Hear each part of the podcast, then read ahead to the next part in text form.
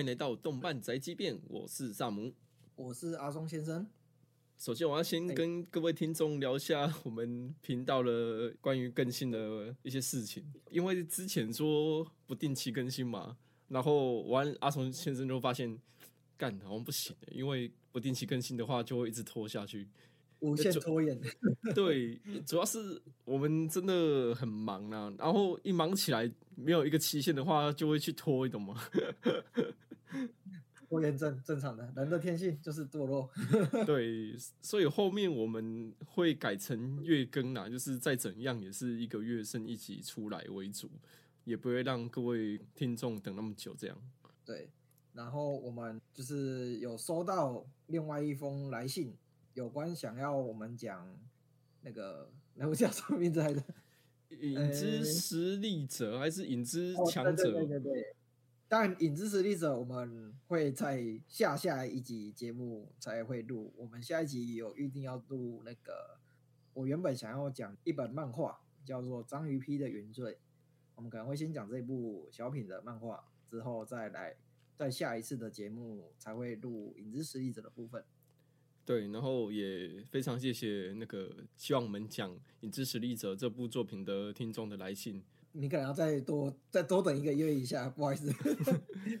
对，OK，那我们今天就来讲一样是观众来信的《无职转身》这部作品。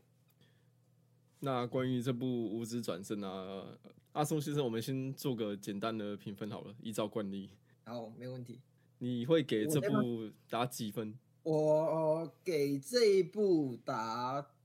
九分。哇，好高。嗯，九分哦，我想一下，我也差不多诶。老实讲，那应该不算高。那我觉得 表示它是一个蛮综合的一个评价，大家应该都蛮喜欢这部作品的。对啊，因为没什么好挑的诶，我非对他的作画品质非常的满意。应该说，他他的制作团队本来就是非常的强大，就是我觉得制作团队整个蛮用心的在对待这部作品的，他没有很明显的一个缺点。第二季的部分可能还有有一些可以等下可以稍微讲一下，但是以如果你论第一季来说的话，第一季真的是制作精良，然后那个不管是音乐还是剧情上都是无可挑剔。真的，他的歌曲真的非常棒，尤其是那个片头曲，我们每过几话就会就是换一首，然后每一首风格都很类似，可是都真的很好听。虽然它是转身类的。但是它跟我们时下的一些转身类的作品是有很明显的差异性跟鉴别度的。举例来说，它是一般的转身类，它可能比较偏呃，主角一开始呃转身过去，然后就开始利用他自己以前的一些记忆，然后可能开始在赚钱啊，或者是说呃疯狂练等啊什么之类，把异世界当成游戏这样子的故事剧情安排，然后就开始练等，然后累积很大的那个。实力或是素质，然后去工会所，然后屌虐所有人，基本上都是这种比较俗套的一个剧情的剧情状线，比较偏游戏啦，都会有一个状态栏之类的东西。对对对对对而且应该说这样子这样子的设定是相对简单，也比较轻松的方式来让观众可以知道说主角有多强，然后他是怎么去堆叠数值之类的的方式。对，但。而无知转身这一部反而是，呃，没有这一方面的过程，或者是说他没有应用这一套系统。虽然他也一样也有，就是他前世的一些记忆，但他前世的记忆基本上没有帮助到他人生很多，反而是大多数都是在反省他前世记忆，前世到底发生什么事情来做反省或者警惕这样子。嗯，就是。有种让你换个地方重活一遍，回归异世界的本质吗？也不太对。应该说，这部作品的出生本来就是很早期，二零一二年的时候就有了啊。那个时候异世界转身作品其实还没有很红，而且很少。那个时候红的是那个后宫作品比较偏多一点点。对，那个时候可能还没有流行魔王勇者，然后到后面。就是异世界题材这样。二零一二年的时候，在微博上面就已经有了网络小说啊。我那时候是看网络小说的，对，朋友推荐，然后一看就是直接看到早上，看到天亮，很扯，就真的很好看。而且还是在没有插图的情况下，哦，直接一个废寝忘食哎，天啊！对啊，读书都没。真的，而且就算没插图，还是很有趣。所以我嗯前几年在书店看到那个无字转身小说的那个单行本的时候，我有点吓到，我就有点哎、出了哎、然后原来主角长这样，原来鲁迪长长这样子啊！真的，我是先看漫画，因为我漫画我觉得很真的很好看，然后我是去看网络上人家的解说，然后后来他才出动画，然后我再我再把动画再重新看一次这样子。我也是已经知道所有的剧情最后面到底是怎么演的，这个我大概都知道了。其实《无转身》它的题材反而不能不能偏向转身类，它是真的有转身，然后也有讲说呃他以前前世的一些事情。他的风格反而更偏向以前早期的那种呃王道风格。早期有可能主角很弱，然后开始慢慢训练，然后慢慢成长，然后你可以看到他的整整个成长过程跟历程那种。但其实这种风格拿来现在这种环境来说的话，是还蛮不吃香的，因为呃现在大家都比较素食一点点，如果你没有第一集或第二集就很吸引眼球，或者是说让主角有一个突发性的成长的话，就很容易让人家失去那种耐心或是兴趣这样子。嗯，也是有道理啊。可是我更喜欢他把重心放在讲述可能是鲁迪这个人，还是他身边周遭呃人际关系或他这一生的一些经历这上面，而不是个外挂系统之类的，更有情感一点啊。而且就像你说的，他就是一直在回忆他上辈子哪边做错，去做一些反省，在这辈子努力去活。所以他有一个副标题嘛，到了异世界就拿出真本事嘛，啊，的确也很符合。而且这个副标题是后面才加的，之前以前看网络小说的时候没有。我在猜是因为现在的小说名称越来越长，所以可能在出小说的时候考虑到销量，然后去加了这个副标题，这样名名字不够长，名字够长没办法吸引人就对了。对啊。可是我觉得 一直转身只有四个字，我觉得啊，就算他书上只写“无知转身”这四个字，也就够简洁有力，而且很很帅气，真的。但是没有啊，不符合现在市场啊。嗯，可是我真的很喜欢这四个字，很棒，也很帅气。如果书上就只有这四个字，我也觉得很酷，就是自己的想法。嗯，我觉得不管他取什么名字啊，他本来的内容，他就是注定他是就是会红的一个作品的。他可能可以刚好趁着这个转身异世界的这个热潮，而吸到更多的观众。但是，呃，我觉得就算没有这个转身热潮，他还是相当优秀的一个作品。嗯，可是吸到很多新的观众的同时，也不少延上事件，就是他有发生什么智障智障的延上事件吗？近期的吧，就是关于在第二季的时候去买奴隶那边吧。哦，这个会延上是哪边的观众在烧这件事情？也不知道诶、就是有这个风向啊，就是有人在说，为什么主角会去购买奴隶，有点变相同意说是奴隶制这个东西啦。哦哦哦哦哦，我大概理解你的意思，就是说大家没办法接受主角这个人设，这个这因为他是主角，然后既然去买奴隶，然后不对这件事情做任何作为，或者说批判什么的，反而你去购买，然后变相的去支持这件事情，那种感觉是对了。嗯，因为他们说法是你这个异世界来的人，那你自己的价值观应该就是奴隶制是不好的东西，可是你又去做了一件哦，我去买奴隶这件事情，所以就烧起来了。哦，当然你要讲说鲁迪他是我们一般的世界，然后去转身到异世界，所以他们觉得说鲁迪的价值观应该要三观很正，就看到这种奴隶的买卖应该要就是要有一定的反应之类的，就对了。应该吧？可能希望主角政治正确一点。可是我可以很直接跟你讲，这部作品好看，就是好看在它非常人性。他每个人，包含主角，还是他爸，还是其他的那些角色，他们都有秀出他的优点或缺点。我觉得这也是一种让你觉得他很非常的人性啊，你有办法去共情的一个点。不要说哦，那是把他塑造成一个很完美的人，就是他也有像以前被霸凌，还是他爸爸保罗也有一些不正确的教育方式什么的，啊，鲁迪也有去告诫他，这些都是展现人性的一个地方呢。这是我觉得他讲的努力这件事情，真的有点太不需要讨论到说什么人性这件事情，因为我觉得在整个无职场，而且在第一季的时候，其实他就有演到，他并不是对于努力这件事情没有任何的感觉或者是感触，因为当时他就跟瑞杰路德在他们在旅行的时候，他就有很明显的意识到一件事情，就是他自己的个人的力量是有限的，他没有办法去改变什么东西，他能做的事情是有有一定的极限的。其实他在买那个奴隶的时候，动画可能没有表现的那么明显，但其实呃，在原著小说是有讲说他自己的内心是很愤怒的，就是看到那个奴隶。很瘦啊，然后基本上没有吃，然后还被虐待这样子，他是他自己是很愤怒的，但是他自己也很清楚一件事情是，他就算花钱把现在看到的所有奴隶都解放了，那他也没办法改变什么事情，他也只能拯救眼前的这些人，他也没办法去改变整个世界的奴隶制度啊那些。对啊，而且你这个异世界人就算穿越了啦，你也不会特别去改变你现有那个世界的。一些制度吧，应该说你也无能为力啊。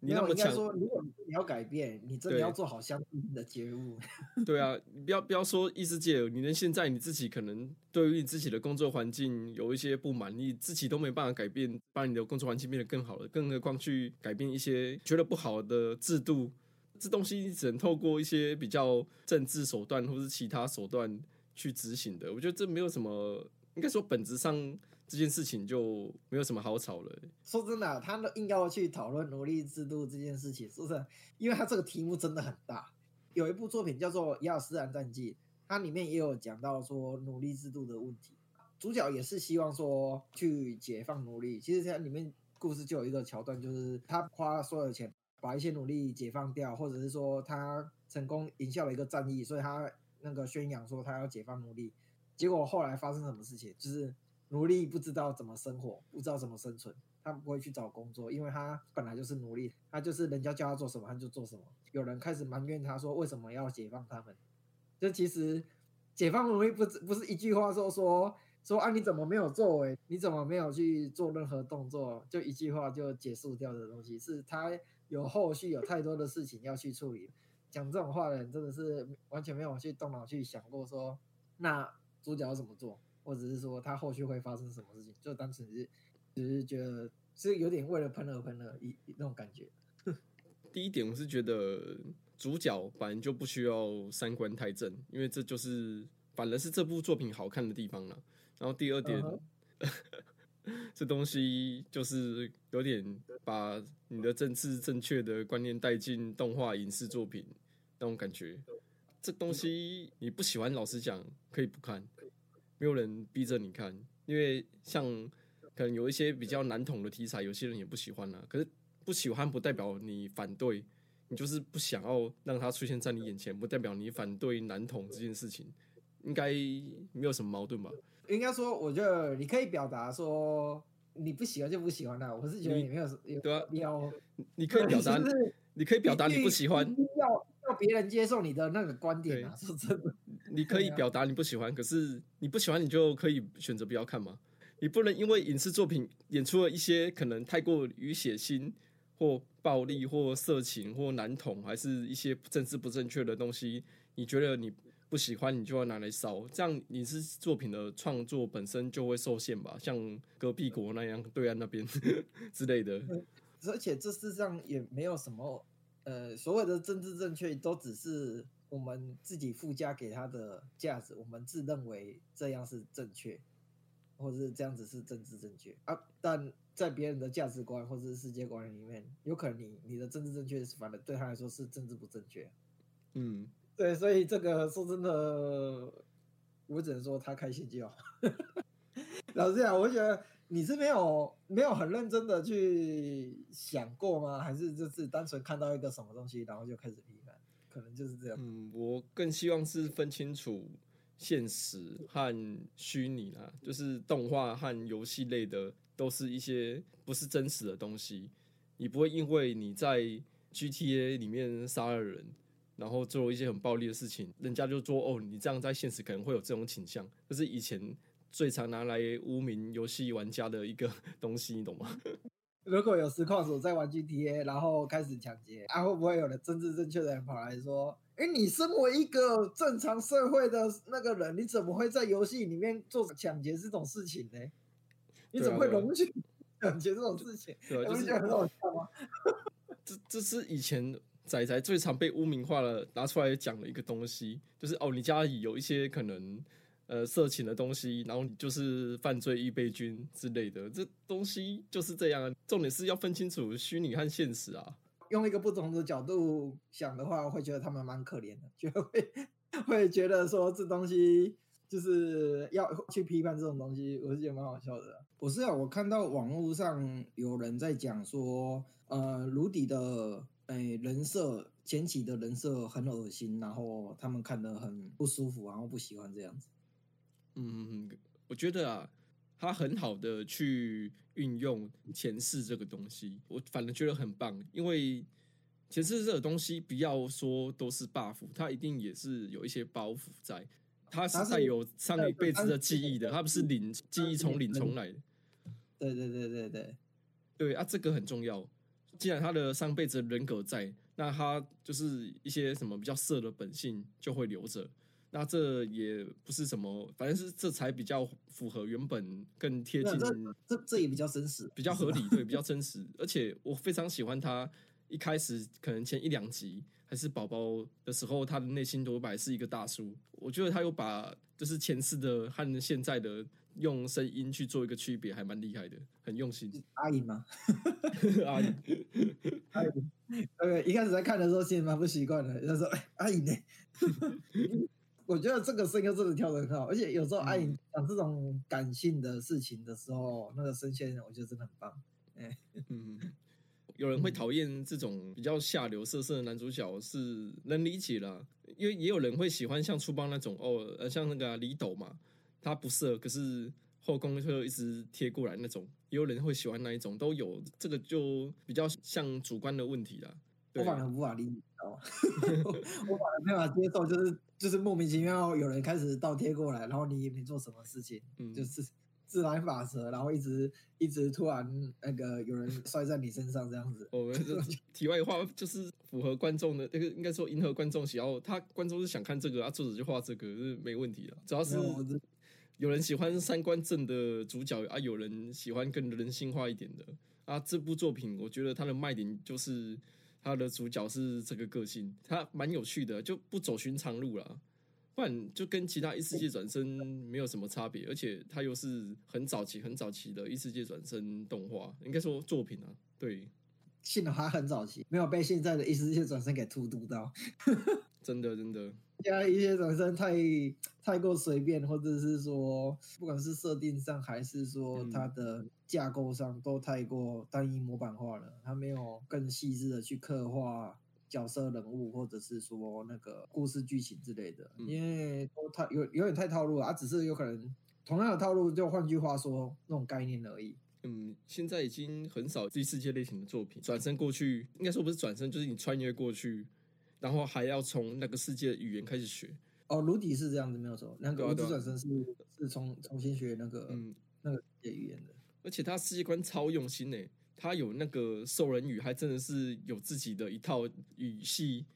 是声优配出来。那他有好几个语言呢，其实如果以一般异世界来说，有一个是独创语言就已经很屌了，他有好几个，而且他不是他不止独创语言哦，他是有。把那个语言的发音念出来的，所以是文字和语言，和用说的和用读的这两个都有，而且不止一种，是复数两三种，夸张，夸张。作者在设定这件事情上的用心程度，真的是我觉得赢赢过太多的作品，对，而且这部作品还只是序章而已。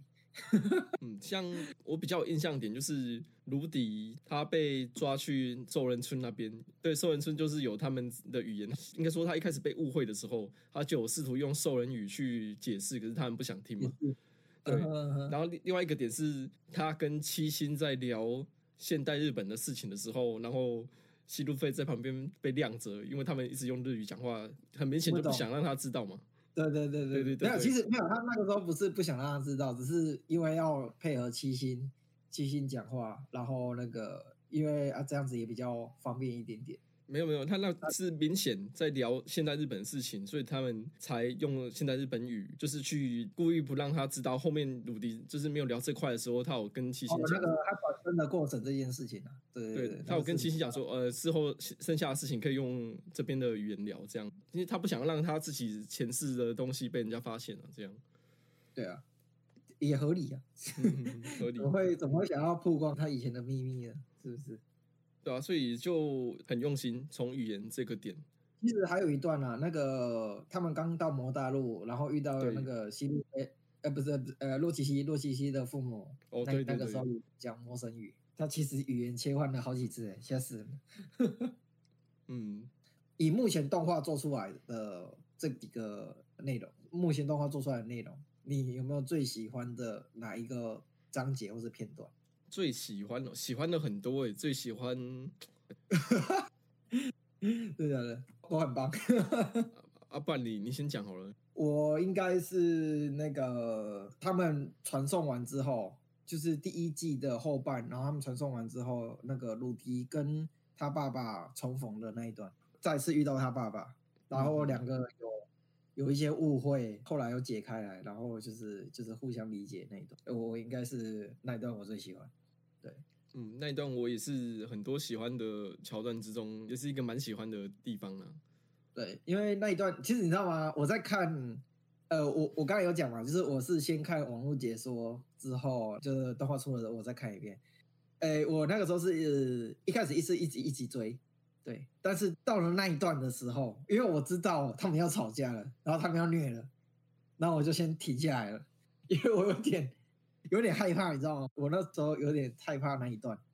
然后其实我隔蛮长一段时间，我才回去再补，就是五指转身这样子。然后哇哇那一段是很精彩，然后那个他们和解，然后基斯去跟保罗开导说，卢迪他没有那么的容易，然后因为我们都知道卢迪很厉害，所以一直没有意识到说他还是个孩子这件事情。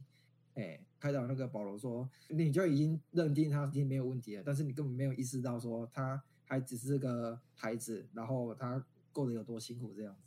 对我觉得哇，那个，然后保罗慢慢的意识到自己的问题，那卢迪也是知道自己有点讲的太过头，然后跟他父亲和解这样子。我觉得哇，那段真的应该是我目前剧情里面我最喜欢的。很真的是 很人性啊，真的是这部作品里面我非常喜欢的一个点，很明显的做出跟其他作品的差异啊。然后你刚讲说你在看这一段之前就不太敢看嘛，对啊，然后想那个迷音有没有？那个就嗯要播到那边的，然后按暂停，你可以的，你已经是个大人了，然后开始播。我现在已经是个大人了，我我可以，我我可以的。然后开始哭看下去，泪目。靠北，我可以的，我也是做好心理准备了。哇，真的是看下去还是觉得，但是说真的，我觉得有时候，有时候反而是年纪越大，看某一些作品会更有感触，或是以前没办法理解的一些心态，或是没办法带入的一些情境，反而是呃开始有了年纪之后，会更容易带入那种情感进去里面，这样子，绝对对，是。对啊，就是有一点人生历练，对那些呃分分合合，你可以说会更成熟的面对，可是也更容易带入。老实讲，对啊，更容易带入，然后更容易看到雷崩，所以才会更喜欢这部作品。就对，可能有很多人会喜欢他的呃冒险啊，或者是说打斗跟龙神战斗那一块啊，或是那种呃在冒险的过程中遇到一些问题啊，然后去解决，那他们会呃比较喜欢那些片段。但说真的，我真的更喜欢他的文戏，因为他真的最跟其他转身世界最不一样的点，就是他不是单单只是异世界生活而已，他是一直有在拿取以前前一世的教训跟前一世的一些事件，然后来反省，然后来促使他现在的成那个故事的成长，这样子。嗯，就是扎扎实实的活着。对对对，而且我们期待，其实大家有很多人都都觉得说第二季就是很平淡、很无味，就是很无聊这样子。呃，当然前面前面我觉得第二季前半段，因为是要跟西路飞相认，然后那个所以要有一点铺陈什么之类，所以然后整个节奏变得比较缓慢。但是我跟你讲，第二季的下半段，如果是要开始讲他妹妹回来找他，然后开始上学那一段，他又会开始就是一些文戏是他在反省他以前的人生的一些过程，然后他跟他现在跟他跟他妹妹相处的遇到一些事情，我觉得那一段一定会弥补掉你前面前半段觉得可能比较平淡的一些过程，这样子。虽然一样不会有战斗。呃，我觉得第二季应该整的都在学员片里面，不会完全都不会有战斗的画面出现了。但是，呃，后半段的文戏会非常的精彩，大家可以期待一下。我看学院片，老实讲，最期待就是他跟西路飞相认这点。我之前在看小说的时候也是这样，所以，呃，你看到他们真的相认，然后有在一起的时候，就觉得好了，已经很圆满了。不然。其他的东西，我觉得都都都可以稍微都无所谓了，无所谓了。对，正是节奏慢了一点，而且有些人际关系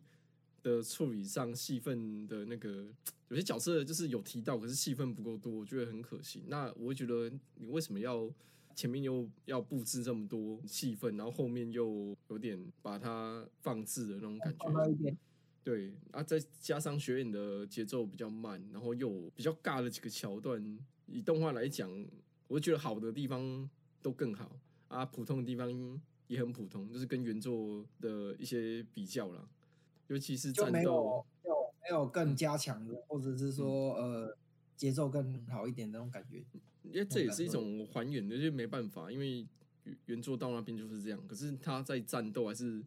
嗯文戏的时候。就把那些情绪透过动画的方式拉到比较高，还不错了。嗯，但是其实也没有办法，因为这个学院篇章本来就是呃比较偏铺陈的，包含后续出来的呃克里夫那个那个学长克里夫，还有就是魔王巴迪冈迪，甚至是扎诺巴跟他的那个那个努力，都是为了未来而铺陈的。就是未来会有很多大事件，这都是这些人物就是重要的关键点。我在这边铺陈，未来他们的出现就会太过于唐突，或是说，呃，哎，你这个人是怎怎样来的，会不知道，到时候再交代有有点太，反而会造成剧情的拖沓，所以这么做是没有办法的。你现在说到这些人物是是要到后面，都是比较后面的篇章才会用到这些人，但我们只能等。可是我是觉得学员生活，学院是个很好发挥的题材了。我觉得可以把学员玩坏的很少啊，然后肌肉魔法使你成功了。好好，还是要表一下肌肉魔法使就是有够烂干。然后呃，回到这边，就是我觉得魔王那一段我非常的不喜欢，超级无敌尬。就是你说巴里刚迪出来跟那个陆迪挑战的那一段。那篇真的是对，那边就真的是装个逼而已，就是让鲁迪装个逼，然后后面这个角色就是有一点很嗨，然后嗨的很尬，然后觉得他后面可能有什么比较重大的事件会出现，还是什么也没有，就是有点变成他的就是学员好伙伴之一而已，嘻嘻哈哈好在一起那种 feel。我觉得干，以目前的故事内容，他的确是这样，但是他他后面是真的有很重要的戏份，没有错。但是要非常非常非常的后面，大概是在第六七八季那边，可能才会有比较大的机。对，都快完结了。我觉得学院这边就就是你可以让这个角色出场，可是很明显的，你这个角色这种出场，还有这样的人设，然后就前期那种出场方式用过就丢，然后也没有更多的戏份，很可惜啊，而且也很尬了，很不喜欢。呃，我记得原作好像也是这样子哦。对啊，对啊，对。原作也是这样，而且他是真的要很后面，很后面，他是要接近完结那个时候，他才会再出场，够后面吧？所以那没有办法，应该说啊，原原作就是这样子，那他也只能还原了，不然不然他要再额外再穿插这个角色，可能是真的会比较麻烦一点点。嗯，这也算是一个原作的一个问题了。它是一部很好的作品，可是。它问题也很多，你说好看吗？当然好看，就瑕不掩瑜嘛。啊，就是有一些有一些缺点，可是不影响它的好看，只是那些缺点会让我觉得有点小可惜啦。而且我觉得，尤其是在多方面的人际关系、角色处理上面，这个作者偏弱项，而且到越后面越是这种感觉。嗯，应该说，我不知道他有没有去注重这个观点呢、哎呀，感觉他本身好像没有去特别去强调说多方面的那种人际关系，或者是那个更细致的那种生活上的一些。因为你就像你刚才讲的，就是学院是一个很好发挥的一个场所跟题材，它是有办法去利用的。其实应该说，它在动画的第二季的那个刚好跟那个呃西路飞相认这个过程，其实他应该也可以去穿插一些他过去的一些经历，或者是说上一次的经历跟现在的一些反思的这些故事在里面。对，但是他这反而是做到了他妹妹那一段才开始有这样子的表现跟故事的演进，也算是一种小可惜了。但是那边的主轴原本就是跟西路飞相认嘛，所以所以也没有说不行啊，对啊，嗯嗯嗯，然后有一个点啊，就是他好像没有特意提到，其实鲁迪没有认出西路飞，是因为他的发色，就是主要了。对他没有特别提这一点，因为这个东西差很多啊，因为一个这很重要、欸。对啊我一开始看一个超久没见的人，然后他发色还变了。如果他发色没变，那其实鲁迪自己心里可能会稍微猜一下，哦，绿色头发啊，又是那个种族，然后就是短发，然后就是跟印象中有点像。可是有时候你因为发色不对，你就自己把这个想法给排除掉了。对对对对对对对。嗯，头发会变白，是因为那个时候他为了降落，他把自己的魔力耗尽了，对啊，对啊，然后他才头发变白。但其实动画没有去演绎，没有讲这件事情，他没有讲这件事情，对他有把头发变白的过程演出来，但是他没有说明说为什么他头发会变白。嗯，对，这个过程，这边看起来有点像是过度惊吓，然后变白那种感觉。呃，对，哎、其实你要这样子解释也不是不行，因为呃，他没有讲嘛，对他没有讲，对啊动画原作有讲原作有讲，原作有讲，我知道啊，我看的时候，我那所以那个时候蛮多人都在才嗯，怎么就是说你没有怎么没有去讲说明这一块这个部分，嗯而且说真的，穿插这个说明并没有说会多花到多少篇幅，甚至那个卢克只是讲一句话说那个他的魔力用尽了，所以他才昏倒什么之类的，也都可以带一下这嗯类型的说明，这样子，这样就好。或者是那个呃，西路飞照镜子的时候，发现自己头发变白，然后那个卢克再出来说明一下，说呃，可能是因为你魔力耗尽了，所以才会这样子，都不会花到多大的篇幅。但我不知道为什么动画组没有去做这块说明，我觉得这块说明蛮重要的呢。对吧、就帮鲁迪说一下话啦，因为西路飞旁边那两个，一个卢克，一个王女嘛，嗯，他们就觉得你这个儿时玩伴竟然没有认出来，太不应该了。可是跋涉啊，大姐跋涉啊，发色差的真的会差很多啊，真的发色差很多啊，我完全认不出一个人啊，都有人换个发型，人就完全不一样了，甚至你还戴墨镜啊，对啊，而且几年没碰面了，是不真是？的。虽然我觉得那个眼镜也有点有点那个本体才是眼镜的 那种感觉，眼镜拿下来之后，没有了本体，那个人家就马上就认出来了。而且有一个桥段，明明就是，嗯，西路飞很早很早就在图书馆的时候看到鲁迪的脖子上挂着以前就是送给他的那个吊坠，对，哎、可是他后面又有怀疑说鲁迪是不是把他忘记了？我觉得这应该说是少女心吗？还是没有一定的啊、我觉得应该是吧。你看到那个遇到鲁迪的事情，他又变得多少女吗？对，就是情绪容易高高低低起伏，这就是对少女心，超婆的。婆到爆。其实以这部作品来讲啊，我觉得真的没有什么太值得挑剔。而且我要再强调一件事情，就是他现在的故事还只是，呃，不是整个故事的序章，是它只是前半段而已。因为它到后面要真的开始故事会比较紧凑，就是学院篇之后会进入迷宫篇，迷宫篇之后会有一些重大的故事转变，很大的一个转折，然后后面会一连转了好几个弯，大家可以期待一下。虽然我不知道他动画会不会做到完就是了，嗯，期待吧。不知道日本的制作委员会有时候就会突然 哪根筋打到然后有可能至于这部作品就一直被放着，然后没有消息这样之类的。嗯，就只能希望这种事情不要发生了。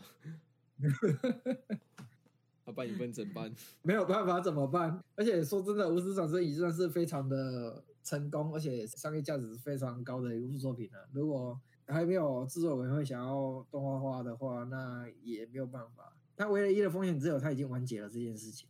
嗯，他完结蛮久了，老实讲。那这是他唯一的风险。那如果说，呃，这不是他的风险的话，那我觉得那应该没有什么东西是可以阻挠他，呃，继续动画化下去的。现在第二季嘛，他如果真的有要出来，他应该会做到第十季哦。对，蛮期待的。第十季我们都几岁了？过好几代人了，天啊！但那个时候不知道，呃，这类型的题材没有办法活动那么久，就是，毕竟现在转身很烫嘛，进入下一个周期，不知道会是什么东西来，那个很红很火。是还好啦，好作品不会怕被时代淘汰了。是没有错啦，是没有错。因为它本来的设定就比较偏我们这个时代的设定，而不是素食主义的那种那种风格，比较偏旧时代的那种主角慢慢的成长，慢慢变强，然后一直冒险这样子的故事架构这样子。对，那关于今天的话题，有想补充的，或觉得我们哪边说错想反驳听众，又或者说有想听我们聊其他作品或动漫相关议题，可以到我们的信箱留言，信箱会放在节目资讯栏。那动漫宅急便就像开头说的，会从原本的不定期更变成每月一更，我们会尽量维持月更啊。呃，逼一下自己，逼一下自己。对对对，感谢各位听众的收听，我是萨姆，我是阿松先生。动漫宅急便，我们下期见，拜拜，拜拜。